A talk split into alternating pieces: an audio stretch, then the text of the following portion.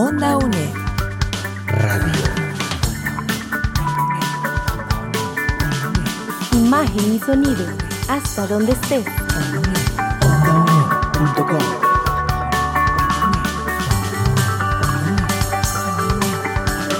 Un espacio de la Escuela de Ciencias Sociales y Humanidades de la UNED.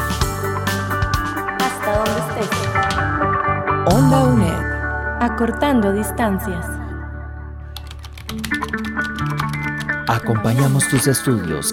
Cátedra sin fronteras.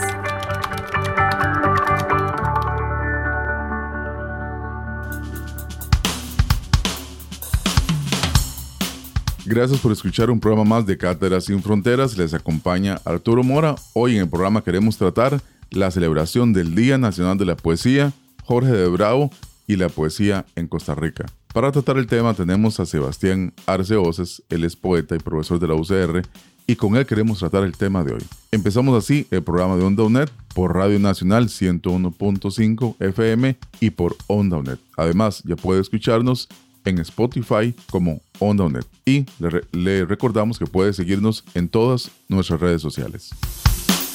Cátedra sin Fronteras. A través del decreto número 25-134-C del 25 de abril de 1996, se declaró celebrar el Día Nacional de la Poesía el 31 de enero, en homenaje al escritor Jorge de Bravo y a su nacimiento. Hoy en el programa queremos analizar y describir a este poeta costarricense, además de su legado y la vigencia de su poesía en la Costa Rica actual. Así entonces empezamos el programa de hoy. Gracias a, Sebastián por estar aquí. Sebastián, bienvenido a Onda UNED. La primera pregunta es, ¿qué es poesía? ¿Cómo se puede describir la poesía latinoamericana? Y en particular, ¿cómo es la poesía de Costa Rica? Bien, Arturo, eh, esa es una pregunta bien interesante y, que, y recurrente, tratar de definir qué es la poesía. Pues principalmente, al menos considero yo que es un medio tanto de expresión como de comunicación a través de las palabras, principalmente, y no solo limitado a la palabra escrita, a la letra impresa, que es, digamos, como su versión más eh, prestigiosa o privilegiada, por decirlo así, o, más difundida, ¿verdad? De la letra escrita a través de los libros desde ya hace unos cinco siglos a esta parte, sino que también tiene esta faceta oral eh, que pertenece pues a las personas, a los pueblos, a una forma de, saber, una forma de, de dilucidar cómo es el mundo, una mona- ma- manera de presentárselo a los demás y utilizando el recurso más, quizás uno de los recursos más elementales que tenemos como, como personas, ¿verdad? Que es eh, el habla, la- la- el lenguaje. Entonces, la poesía es un medio que, que- que- que está ahí a través de, de escuchar a las personas recitar, cantar, eh, eh, presentarnos una imagen diferente de la percepción que tenemos del mundo, que a veces suele ser bastante homogénea, ¿verdad? Eh, y que la poesía pues nos permite alcanzar o llegar a, a- a- a- unos niveles de saber que, que, que nos resultan extraños, que nos sacan de esa, de esa zona de confort de las palabras, ¿verdad? Eh, entonces, la poesía tiene como, siento yo, tiene un sentido bastante quizás crítico, ¿verdad? Alrededor de, la, de, la, de, de cómo, cómo nos acercamos al mundo, de cómo verlo. Y en este contexto de Latinoamérica, bueno, es bastante eh, complejo porque hay tanta cantidad de poetas y de tradiciones, por ponerlo así, eh, de maneras de escribir, de rupturas, eh, de vueltas a, esquemas más clásicos, que ponerlo todo en un solo molde es complicadísimo. Más bien siento que la, la riqueza que tiene la poesía en sí es además la, la diversidad de voces y de estilos, e incluso cómo es que uno puede ir viendo cómo un poeta o una poeta va cambiando con el tiempo. Luego también de que solamente tratar de limitarlo como una zona geográfica o un territorio es difícil, porque en realidad la, la poesía no debería tener como un apellido, ¿verdad? Decir que es de un lugar o de otro. O a veces eso es interesante porque nos pone eh, al frente criterios que no se suelen decir, ¿verdad? Porque es que unos poetas son costarricenses y otros son poetas de un lugar, ¿verdad? Pues de, de Turrialba o de Guanacaste, etcétera, ¿verdad?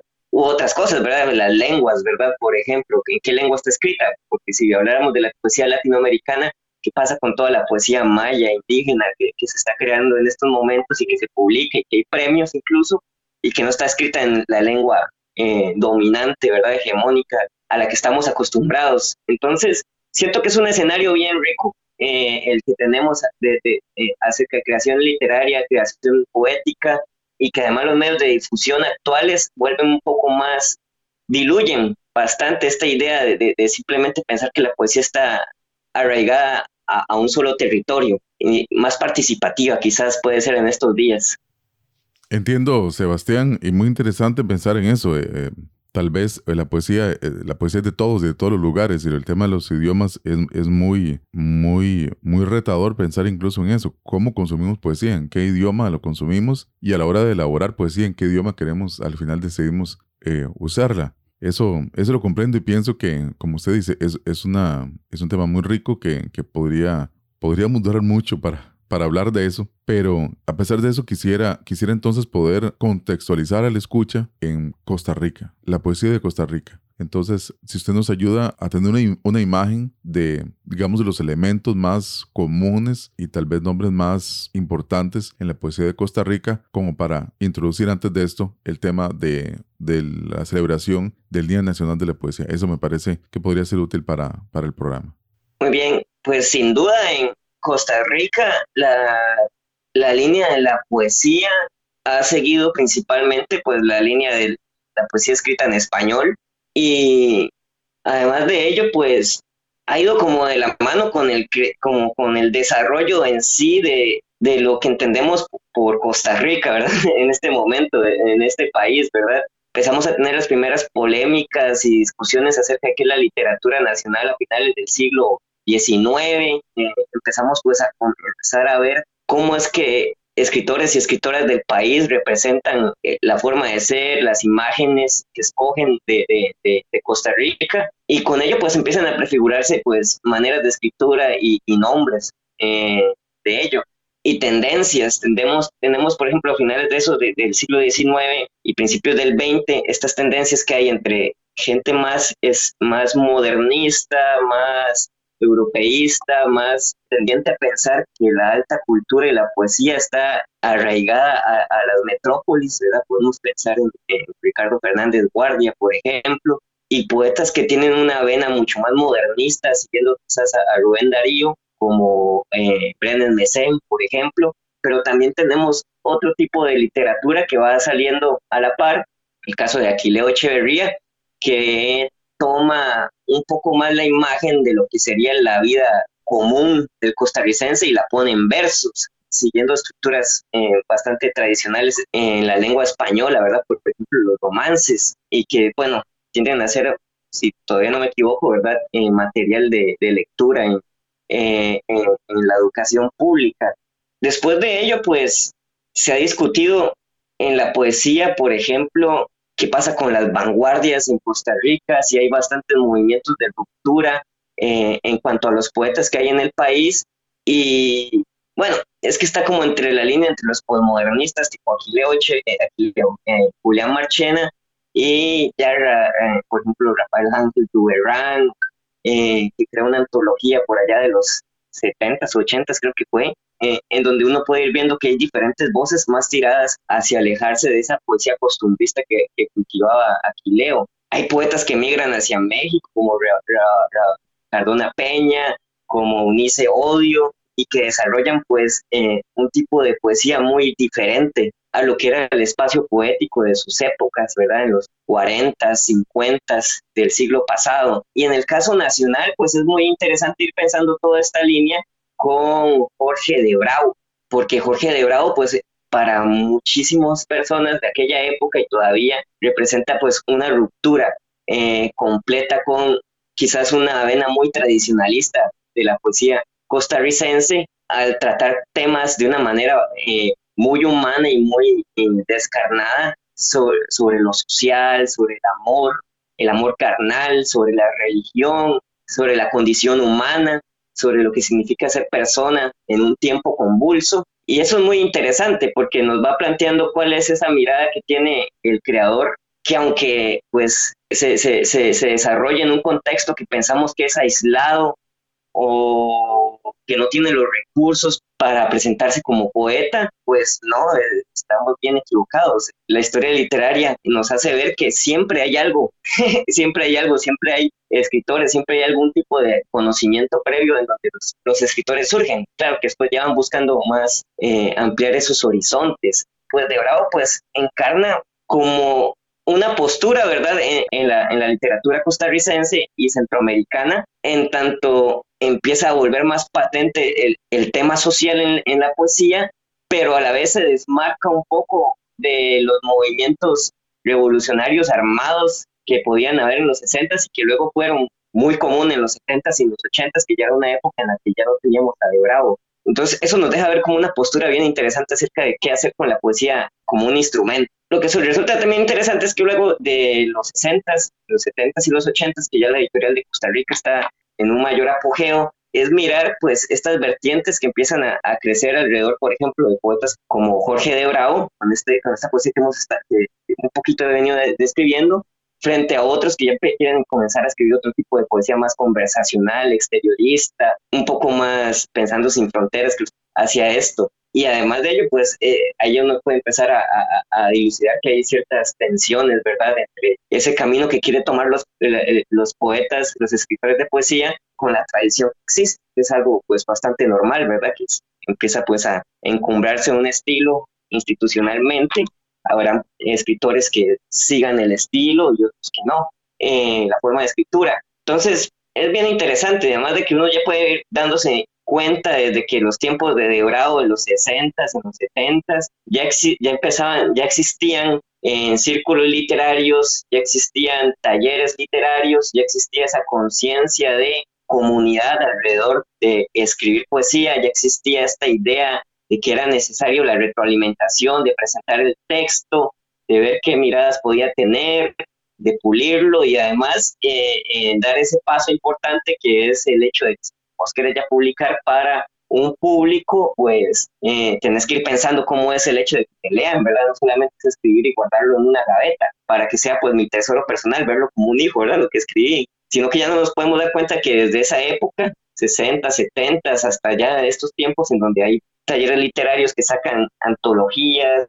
y festivales y demás, eh, ya se tenía en Costa Rica una conciencia de que la poesía era un oficio del cual había que tenerle pues mucha pasión y, dedicarle su tiempo, su respeto en su lectura y que además, la verdad se ha dicho, pues simbólicamente hablando en un país como este, pues también tenía su, su, espacio, eh, su valor colocarse y como una forma de representar la situación de, del mundo, ¿verdad? Entonces hay diferentes escritores y escritoras que han cultivado la poesía en el país que resulta muy interesante ir viendo.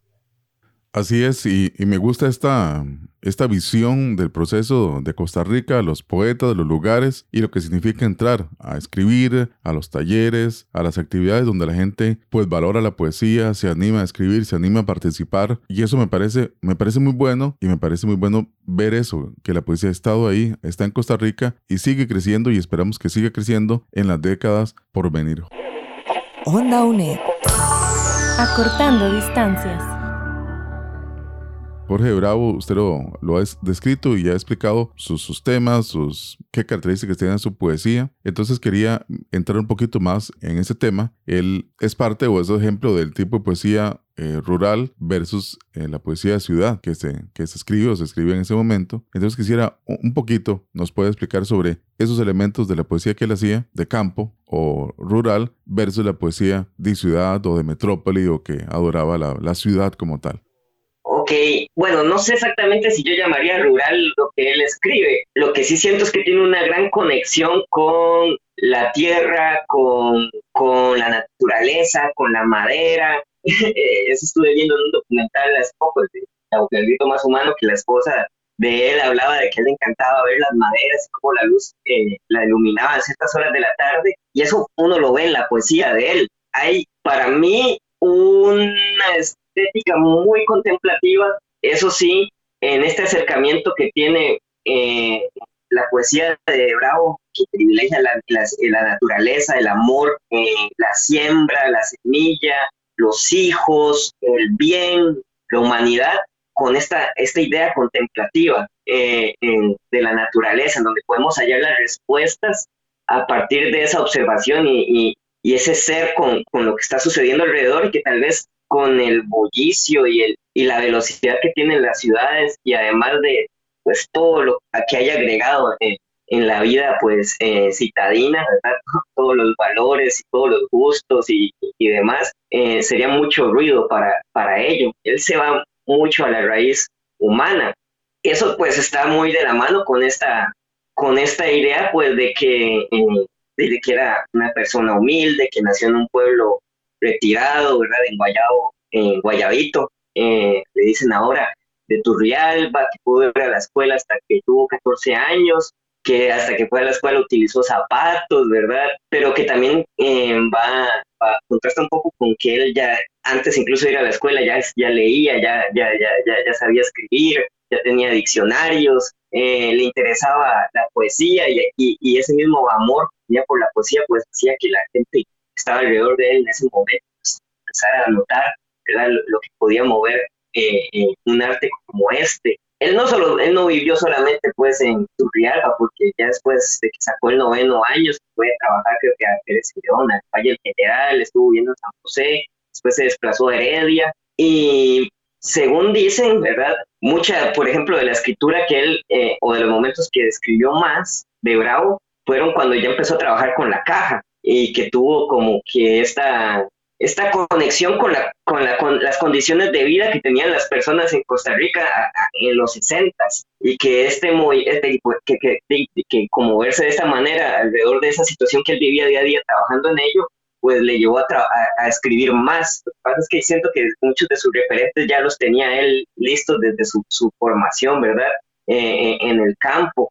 Habría que ver qué, habría, qué hubiera pasado después, ¿verdad? Eso es, siempre es como la pregunta que nos planteamos, ¿verdad? Con, con, con Debrado, ¿qué hubiera sido la, cuál hubiera sido el camino que, habría tomado su, su ya de por sí prolífica vida eh, literaria para aquel momento.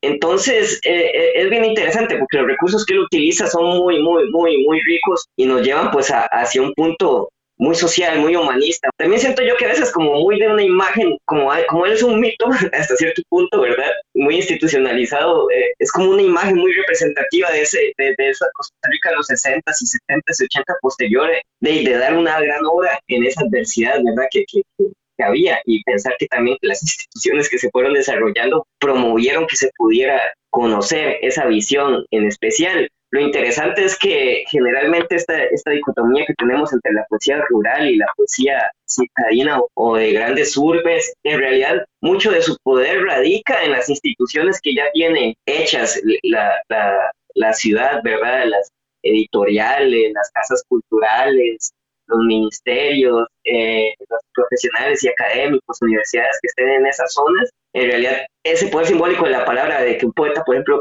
con una poesía tan telúrica como, como, como de Bravo, eh, sea pues después tomado por desde, desde, los mecanismos de la ciudad, ¿verdad? Pero ese es un movimiento que pasa muchísimo. Generalmente los poetas que tienen mucha trayectoria o, que logran alcanzar pues un gran grado pues de, de, compenetración con, con, con, con, su realidad y con los demás, alcanzar estas imágenes pues tienen, no, no solo están escritos en un solo lugar, se mueven bastante, ¿verdad? Eso todavía uno lo puede pensar ahorita. Es un tema que a mí me interesa bastante, pensar cómo es el centro y la periferia de, de, de un sistema de poesía, dónde están las instituciones, dónde están los lugares en que se desarrolla y qué hacen las personas que están en otras localidades para promover lo que escriben y la escritura. Y además de eso, darse cuenta que no solamente es eh, el hecho de, de, cómo incentivar la escritura y, la edición de la poesía en una localidad rural, sino que también los recursos cambian. Todavía el año pasado hice como un panel de literatura regionales ahí con la UCR y fue muy interesante ver que los escritores, por ejemplo, de Pérez y León, de Guanacaste, de Aguasarcas, eh, tenían de Avangares, muchos de los recursos que utilizaban para escribir poemas tenían relación con los espacios en los que estaban y no tanto con las tendencias, pensando ahorita como los trendings, ¿verdad?, de poesía metropolitana que pueden tener editoriales eh, más consolidadas en espacios urbanos. Entonces, siento que no es una cuestión que, que haya acabado y más bien siento que es algo que puede nutrir si lo sabemos ver, si lo sabemos poner en, en la mesa de la oferta, por decirlo así, porque al final de cuentas hablamos de un mercado de poesía, eh, de la oferta de de toda la creación que se está haciendo. Claro, que la poesía se desarrolle y ahora usted lo decía, algo muy interesante es cómo ellos escriben sobre lo que, probablemente los temas que a ellos les interesa, los lugares que ellos ven todos los días, las actividades cotidianas que ellos tienen ahí y se alejan de, de usted decía ahora los temas de moda o los temas importantes o lo que se discute en otro lugar y ojalá este programa pues sirva para motivar a, a los poetas, a las comunidades, a las asociaciones que motiven la poesía, que se busque espacios para, para crear, para leer, para desde niño cultivar el amor por la poesía. Y eso me lleva a, a, la última pregunta que le voy a hacer en general es, ¿para qué sirve la poesía en este mundo actual? ¿Para qué sirve la poesía? Y luego, ¿cómo podemos dejar de pensar que la poesía solo está en un papel, en un libro que una editorial tiene que publicar y ver que la poesía ahora puede utilizar la tecnología o lo que le llaman ahora el metaverso o las redes sociales, entonces puede crecer ahí, puede existir ahí. Entonces, ¿para qué sirve la poesía y cómo la poesía puede aprovechar la tecnología para crecer? Siento que la gran utilidad que tiene la poesía es que es, no es un instrumento en sí útil per se, no es una herramienta como un martillo, como un serrucho, no es una aplicación, ¿verdad? Y eso nos libra de ese peso que tenemos en esta época, esa presión de que todo lo que tenemos que hacer tiene que ser productivo, de que todo lo que tenemos que hacer es, es para ganancias o que todo lo que tenemos que hacer es simplemente para el enriquecimiento, o etcétera. Que me parece que lo que hay muy de fondo dentro de esto es que la poesía nos da otra manera de vincularnos con la realidad y de presentarla más allá de, los valores imperantes y pensando en esta época, ¿verdad? Consumistas, neoliberales, aunque no quiere decir que no haya poesía que no siga también este tipo de tendencias, sobre todo si pensamos que hay mercado de poesía. Entonces, creo que por lo menos la poesía, al no tener esta utilidad financiera, por decirlo así, per se, sino que tiene más que ver con un buscar hacia adentro, buscar en mí qué se siente, qué, qué vislumbro y cómo eso me conecta con la condición de ser humano, con la naturaleza en este tiempo, puede ser verdaderamente una manera valiosa para que como humanos empecemos a reflexionar acerca de todos los cambios que tenemos que hacer en este tiempo que vivimos, porque siempre hemos pensado que, que, tenemos todo a nuestra mano, ¿verdad? Y que podemos hacer con la naturaleza y con los recursos y demás lo que queremos y nos damos cuenta que no es así, ¿verdad? Y sin embargo queremos seguir en esa, en esa idea. La, la poesía creo que nos da una pausa, nos da un respiro hacia eso y nos pone a reflexionar. además es una manera de conocimiento. Eh, como dijo un día estos Arabella Saraberri en una entrevista, es una manera como de conocimiento eh, que tenemos que, que, que, podemos abordar.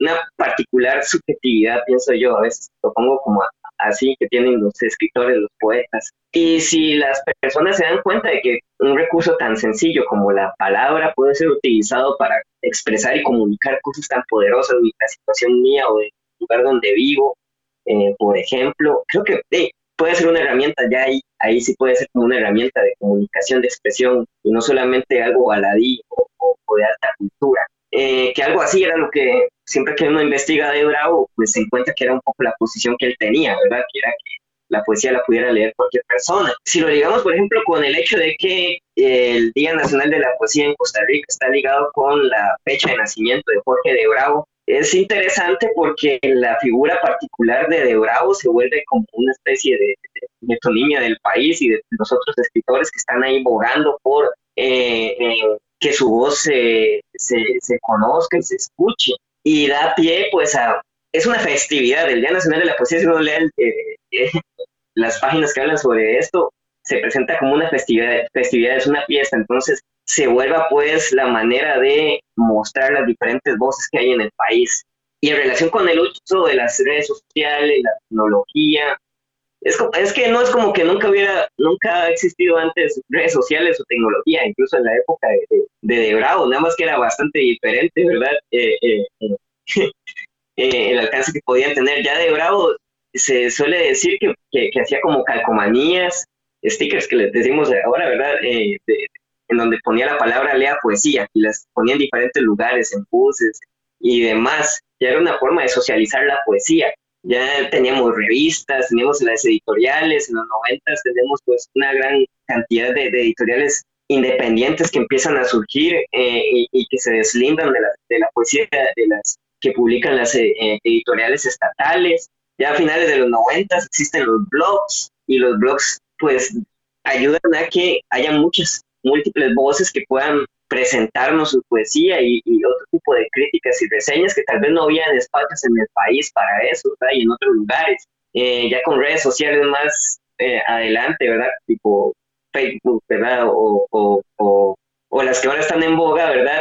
Ahora tenemos aplicaciones para, para leer EPUBs, para leer libros en línea, eh, para hacer revistas como un catálogo para, en Internet, los Creative Commons. O sea, son maneras que, que, de alguna de, algún modo han democratizado que otras voces pues se presenten y además de eso se interconecten, porque algo que fue bien interesante cuando estuve haciendo una investigación sobre poesía centroamericana era cómo se utilizaban las eh, redes sociales eh, como una forma de empezar a crear lazos y organizar actividades entre personas que podían estar en El Salvador y podían estar en Costa Rica o en Guatemala y en Nicaragua y además de eso, utilizar otro tipo de, medios que ya no son los, tradicionales, porque uno piensa en la poesía y simplemente piensa en las letras escritas, pero es que también tenemos que, por ejemplo, el ejemplo tal vez más relevante en los últimos años, que es con, el tiempo de cuarentena que ha traído la pandemia, el hecho de que mucha poesía ahora la tenemos digital, tenemos a los poetas leyendo los poemas de ellos, tenemos entrevistas, tenemos festivales que pasan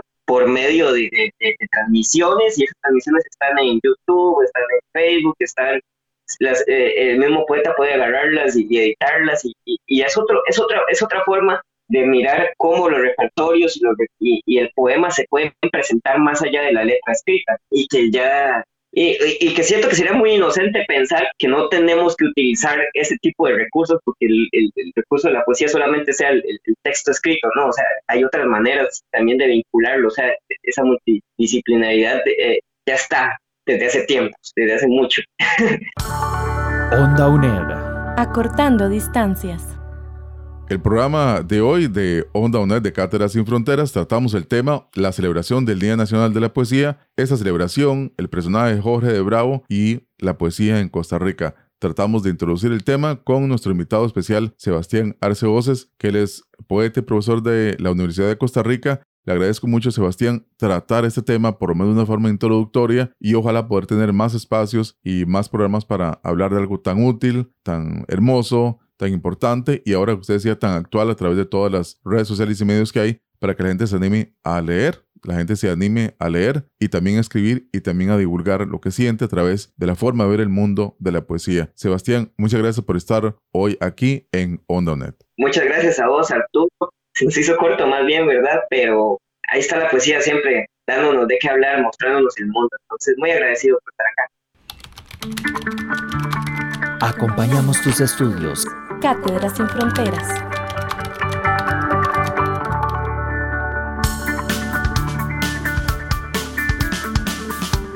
Onda UNE.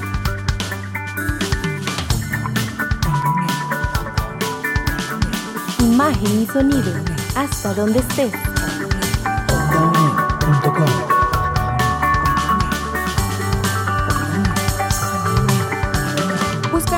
Producciones en ondaunet.com y seguimos en redes sociales. Hasta donde estés. Onda UNED. Acortando distancias.